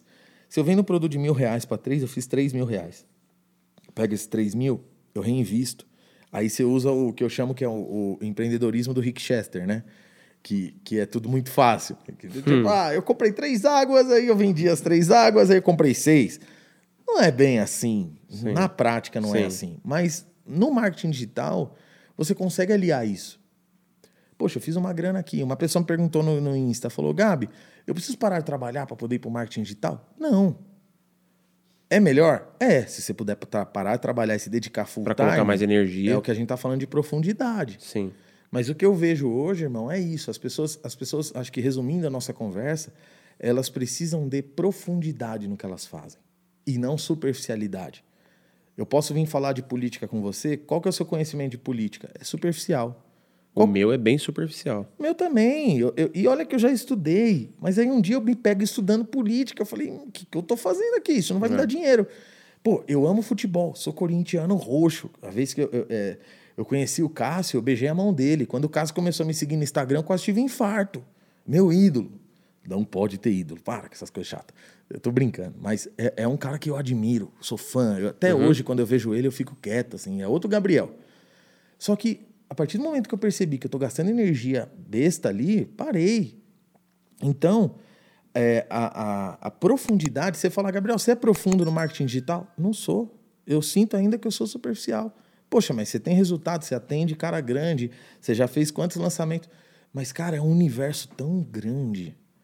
Tava todo mundo numa linha de tráfego. Aí a Apple vem e lança uma especificação diferente para iOS 14. Quebrou a perna de todo mundo. Já era. Aquele conhecimento que você tinha. Aí é a importância do constante movimento. Você está sempre em movimento. Irmão, pra gente, antes da gente fechar, eu queria que você desse três dicas. Vou te colocar num problema agora. três dicas para as pessoas que hoje dão de cara com o marketing digital. Então, imagine que o marketing digital é uma loja, aonde a pessoa está passando na frente dessa loja e ela resolve entrar. Uhum. Quais são as três dicas para essa pessoa adquirir o melhor produto?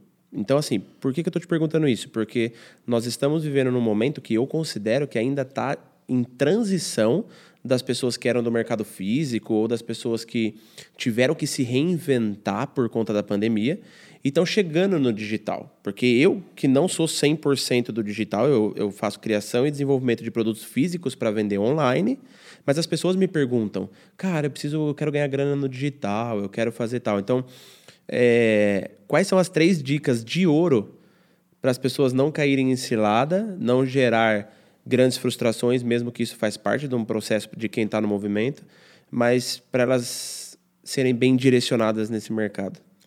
Eu vou fazer um preâmbulo. Primeira coisa, antes das dicas. Eu considero que o marketing digital, os, o, o, modelo de lançamento, o modelo que a gente atua hoje, ele já está no final. Eu vou te falar por Caramba. quê. Porque quando eu entrei no marketing digital, o preço da lead, lead é o cliente, é quando eu consigo Sim. trazer um cliente para a minha base, era 50 centavos, um real. Eu estou fazendo lançamento agora que eu estou pagando 11 reais. Ou seja, tá difícil. Quem não entrar agora, a barreira de entrada para você ser um player grande no mercado vai ser menor. Isso é só um preâmbulo. Então, qual que é a primeira dica que eu dou? A primeira dica é: escolha o mentor certo para você ouvir. Como que eu escolho Boa. o mentor certo para eu ouvir? Resultado histórico. O que, que é resultado? O que, que esse cara fala que ele faz? Ele fala que ele faz tudo isso. Quanto tempo esse cara está no mercado? Você pega um Érico Rocha, tá desde 2013. E aí você vai ver quantos alunos esse cara tem. É. Quantas pessoas falam dele. Peraí, eu quero. É esse cara que eu vou ouvir. Ah, o Sobral tem 24 mil alunos dentro da comunidade. Hum. Pagando mil reais por mês, por ano, mil reais por ano para ele. É o cara que eu vou sentar para ouvir. E não aquele cara que diz que é gestor de tráfego. Se eu, a barreira, gente, pelo amor de Deus, a barreira de entrada não é zero. O que, que é mil reais por ano? Não é muito. É. Não é muito. Então, peraí. Se meu filho chegar para mim e falar, papai, não quero fazer faculdade, o que, que você quer, filho da vida? Ah, gostei desse negócio de tráfego. Vai fazer então. Custa mil reais. Melhor para mim, que não vou ter que pagar uma faculdade gigantesca e vai ganhar mais que muito médico, advogado, engenheiro formado, garanto. Então, primeira essa, dica primeira é dica é escolher é, um bom mentor. Escolha um bom mentor. A segunda dica é identifique em você no que você é bom. Putz, isso é bom, hein? E aí que entra uma outra coisa. Eu não sou analítico. Eu conheço tráfego superficialmente conheço o suficiente para um gestor de tráfego não mentir para mim. Não falar, ah, não, Sim. isso aqui não sei. Não, eu vou saber. Só que eu sou artístico. Então eu não posso gastar minha energia querendo ser um gestor de tráfego. Eu fui para onde? Para copy. Eu uhum. fui ser copywriter, eu fui ser contador de histórias, eu fui para a área artística de lançamento, criativa. Pô, Gabriel, eu não sou criativo. Peraí, criativo não é dom original. Criatividade se aprende, porque todo mundo é criativo. Toda criança consegue contar uma história e brincar sozinho numa sala. Só que a vida te faz perder isso. Seus pais te é fazem fato. perder isso. Então, é, é, um dos produtos que eu quero lançar meu é sobre a aprendizagem criativa. Você tem como ser criativo.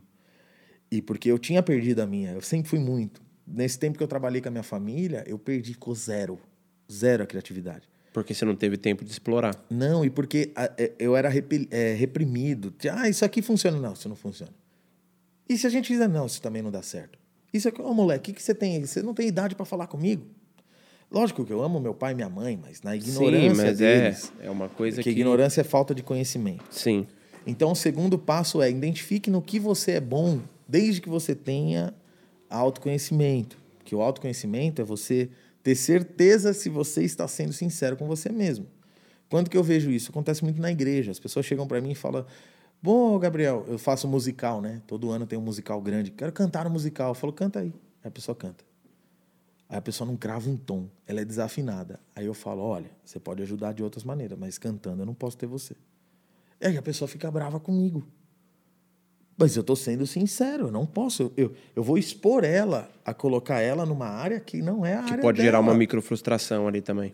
Mega micro frustração. Depois a culpa é dos outros que deu risada do desafinado cantando. Sim. Não é culpa da galera. Você quis passar é, papel de trouxa lá em cima. Então, é, é tipo assim, ó. Eu sempre falo, nunca confie na tua mãe quando ela fala que você é bonito. Ponto.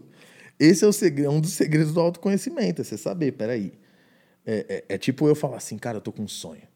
Aí isso aconteceu comigo. Eu cheguei pra minha mãe e falou, tem um sonho. Ela falou, qual o sonho, filho? Ser jogador de futebol. Pô, mano, só se eu for a bola. tá ligado? Então, e o terceiro passo é o que eu falo de. Eu gosto de, da sigla em inglês que é do, que é fazer. E não desistir. Então, cara, o marketing digital, ele é um mercado, um oceano azul ainda, ainda tem muito para crescer. Ele precisa hoje de profissionais. Ele precisa de pessoas que, pô, mas eu não quero fazer lançamentos, Gabriel. Eu quero ser de uma área específica. Eu já falei quantas profissões tem aqui, tem muito mais. Sim. Ele pode se especializar naquilo. Se ele é bom em escrever, cara, nossa, copywriting dá dinheiro. Se ele é bom com métrica, tráfego dá dinheiro. Se ele gosta de desenvolvimento, cara, ele pode desenvolver aplicativo, ele pode desenvolver funil de e-mail, técnicas de crescimento, de atração de audiência, de growth. Tem muita coisa. Então, o fazer é ir até o fim. Eu me lembro que quando eu estava na produtora, na minha produtora, que eu abri minha produtora, eu fechei um cliente. E esse cliente, é, eu fechei um contrato com ele de 18 mil reais, pago em seis vezes. Eu não tinha câmera. Eu fui na Santa Efigênia, troquei o cheque com a agiota. no nome do meu irmão, o cheque. Só que as Que loucuras. rolê. Aí troquei o cheque com a agiota no nome do meu irmão. Fui para São Paulo e comprei o equipamento, a câmera. Então eu fechei o contrato sem ter o equipamento. É um método judeu de trabalhar. Você vende, depois se vira para entregar. Fui para São Paulo, comprei as coisas, tudo, voltei, gravei o primeiro episódio e o cara cancelou o contrato. Eu lembro de eu voltando com o chequinho na mão, assim, com, com, com ele falando que tinha cancelado, e minha esposa esperando no carro. Eu sentei no banco do passageiro, ela falou: E aí, cadê o dinheiro? Eu falei: Ele cancelou. Ela olhou: Não, você tá zoando. Aí eu comecei a chorar, cara. Chorar, porque envolvia o meu irmão, envolvia o meu cunhado, envolvia um monte de gente. E eu lembro que meu pai entrou na minha casa e falou assim: pô, e o que eu tô falando? Eu amo meu pai. Foi, meu pai é um dos meus heróis por tudo que ele fez. Mas tem que ter cuidado com quem a gente ouve. Porque nem sempre o que a pessoa te ama, ela quer teu bem, mas nem sempre é o teu bem o que ela precisa Uhum. Nem te sempre dar. o, o, o bem, é o que ela quer naquele momento. E meu pai chegou para mim e falou: Filho, vende essas coisas todas. Paga esse cara. E vai virar vendedor de carro. E eu tava tão fragilizado, né? Porque aí o, o ego, você é homem, né? Você é o, provedor do lar. Tipo, você tá num, naquela que se o cara fala, velho, planta Você fica bananeira", vulnerável, Você né? tá vulnerável. Eu falei, poxa, pai, é verdade. Quando meu pai saiu de casa, minha esposa fechou a porta, ela falou assim, pôs o dedo na minha cara, falou: você tem profissão, você é bom no que você faz, você não vai vender nada e você vai continuar. Aí eu falei, eita. Com a voz do Faustão, tá ligado? Eu é um cara que eu queria imitar. Mais uma vez a horas- sua É, esposa tipo, fazendo a presença Eita, master. bicho. Aí eu falei, nossa, tá bom, você tá falando? E aí eu insisti. Então, essa terceira dica é isso, cara. Não desiste. Fazer. Porque a pessoa acha que, é, como é vendido por muitos, que em três meses você muda a sua vida, eu faço um cálculo básico. Vocês, se eu falo para audiência, se sujeitam a entrar numa faculdade, ficar quatro anos lá, ouvindo um monte de professor, que no final, na grande maioria das vezes, tá dando aula para complementar a renda. Me julguem, mas é a minha opinião. Sim. Evidente que existem faculdades, que os professores são Exi- caros. e também existem professores E e, existem professores. professores e professores. Não estou generalizando. Mas a grande maioria. Uhum. O cara passa quatro anos pagando mil reais por mês. Barato, hein? Mil reais por mês, barato. Sim. Sentado numa sala de aula, torcendo para aquela aula acabar, porque você não gosta de estar ali. Você está infeliz, você está sofrendo, você está fazendo aquilo porque te mandaram fazer, não é porque você quer fazer. Na grande maioria das vezes tem. Por exemplo, para ser médico não tem o que fazer, você vai ter que pagar esse preço. Só que aí você espera quatro anos. Aí depois de quatro anos, durante esses quatro anos, você faz vir estagiário para ganhar mil e poucos reais, que não paga nem a despesa sua para estudar. Aí o cara sai da faculdade com um mundo novo. E agora? Ferrou. E aí velho. ele vê que aquilo não era o que ele queria. Ou não era o que ele queria, a faculdade não te ensinou a ganhar dinheiro, ela te ensinou a fazer, mas ia empreender, ia divulgar seu trabalho, ia fazer as coisas da maneira certa. Eu virei para minha esposa, minha esposa, eh, já falei que é pedagoga, eu falei, e ela cuidava de ensino infantil, né? Eu falei, gente, o que, que te deu na cabeça que você decidiu cuidar de filho dos outros? Mó trampo, meu.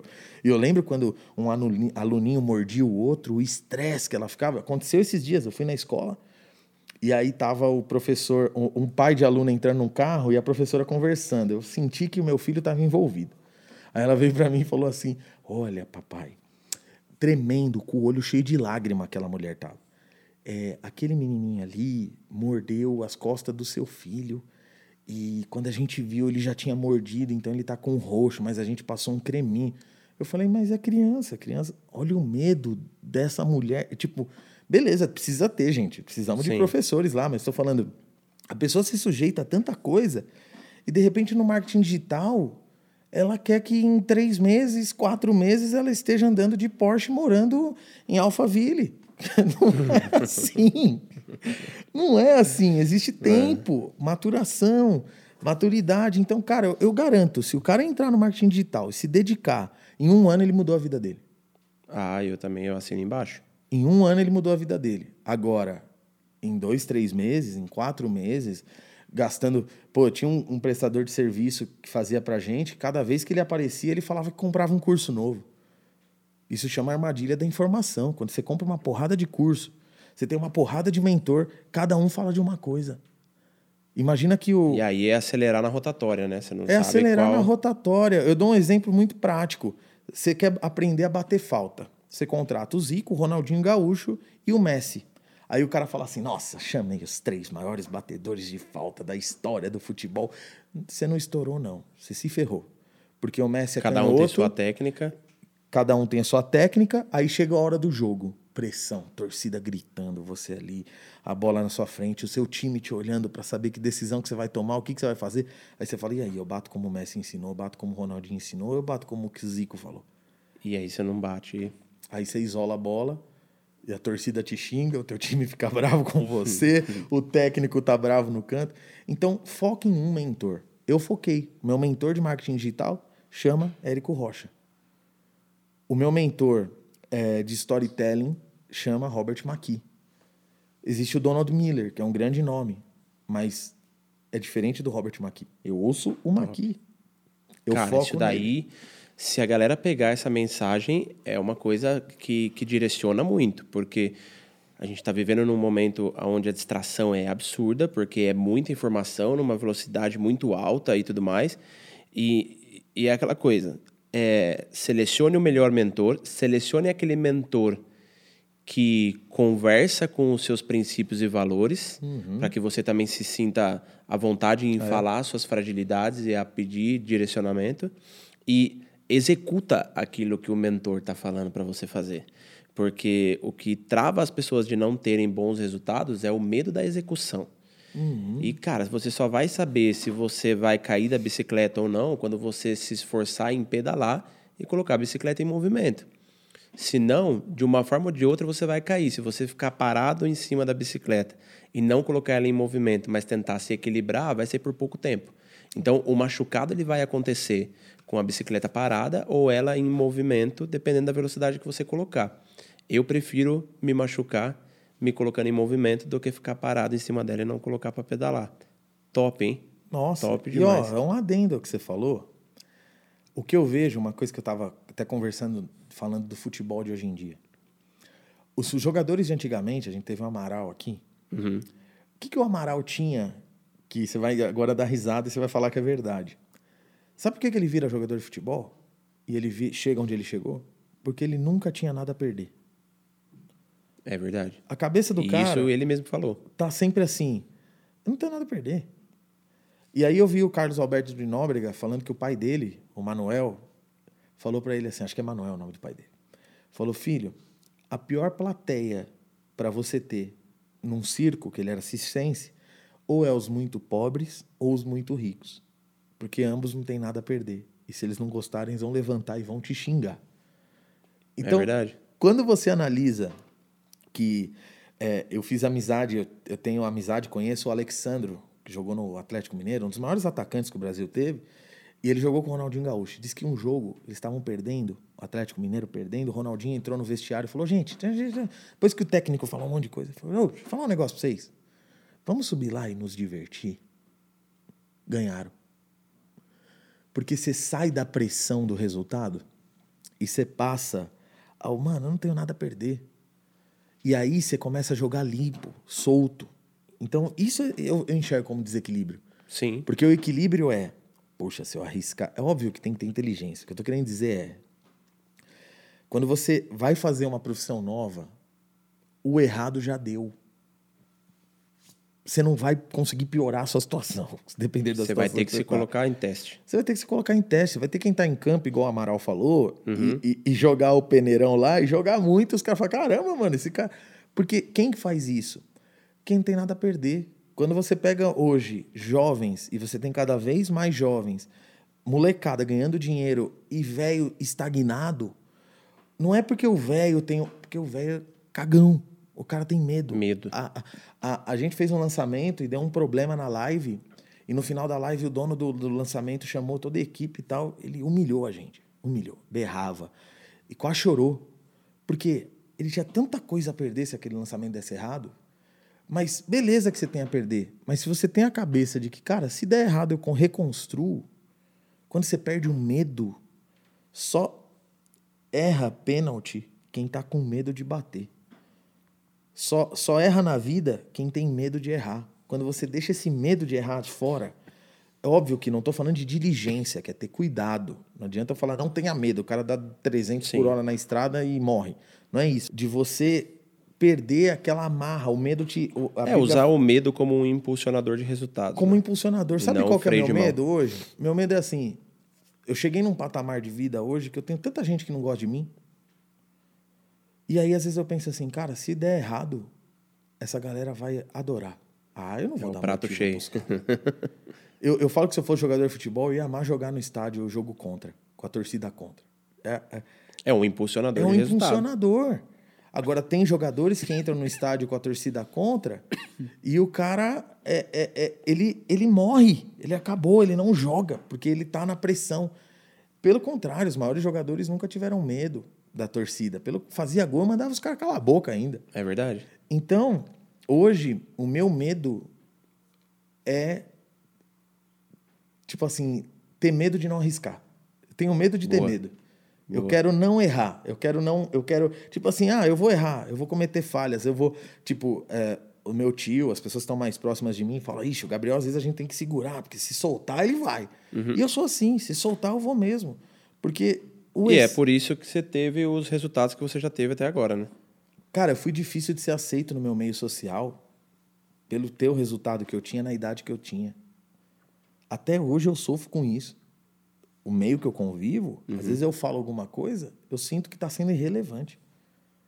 Totalmente irrelevante. Caramba. Pela minha idade. E aí eu vejo, por exemplo, quando chega uns moleques que trabalham comigo mais novo, ou é, pessoas que eu convivo e eles têm 20 anos, 18, 15, e o cara fala um negócio, eu paro para refletir. Porque a visão de mundo deles é muito mais aguçada do que a nossa. A gente tem E experiência. a gente tem que dar ouvido. Não é isso. Eu acho que a gente tem que dar ouvido e, e usar a nossa experiência de vida para saber canalizar. Saber canalizar. É. Porque você, vê uma coisa. Sabe quem que deu a ideia da estátua da liberdade para a? Foi uma criança de 5 anos de idade. Jura? É. Aí o, o velho da van, que todo mundo chama ele agora de velho da van, né? o Luciano Ang, ele olha aquilo lá, fala, eu não sei a idade, mas não passa dos nove. O que que virou? É a personificação da Havan. Quando você vê a estátua da liberdade. Você já lembra da loja. Você lembra da Havan. Você vai para Nova York, o cara vai fazer um stories e vai fazer um trocadilho. Como se fosse a Havan. Cheguei é na Havan, tá ligado? E o cara que tá no Brasil, cara, em Sorocaba, eles construíram a Havan na Zona Norte, né? E a Zona Norte é um bairro mais. é uma área mais simples de Sorocaba. E aí mudou o nome, os caras começaram a chamar de Zona York. tipo, porque tem a, a estátua da liberdade lá, cara. Então isso é muito poderoso. Pô, uma criança, se fosse os velhos, ia dar um tapa na cabeça assim, ó. Sim. Não, cara, quando você tá pronto para ouvir. É, cara, outro princípio bíblico. É, você pode ouvir de tudo. Retém o que é bom. Então, se eu vi um mentor de marketing digital falar um monte de borracha, mas o cara falou uns negócios legal também.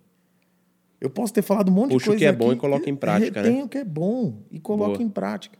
Top. Então, essas três sacadas vão me liberar para ir agora para o Madeiro Boa! comer um frango. Galera, top demais, né? É isso. Estamos falando aqui com o Gabi Zanirato, que é um dos caras que tem um- muito resultado, se não for um dos maiores no Brasil aí, isso. é, dirigindo os grandes lançamentos aí no marketing digital do Brasil. É isso. Obrigado, irmão. Tamo, Tamo junto.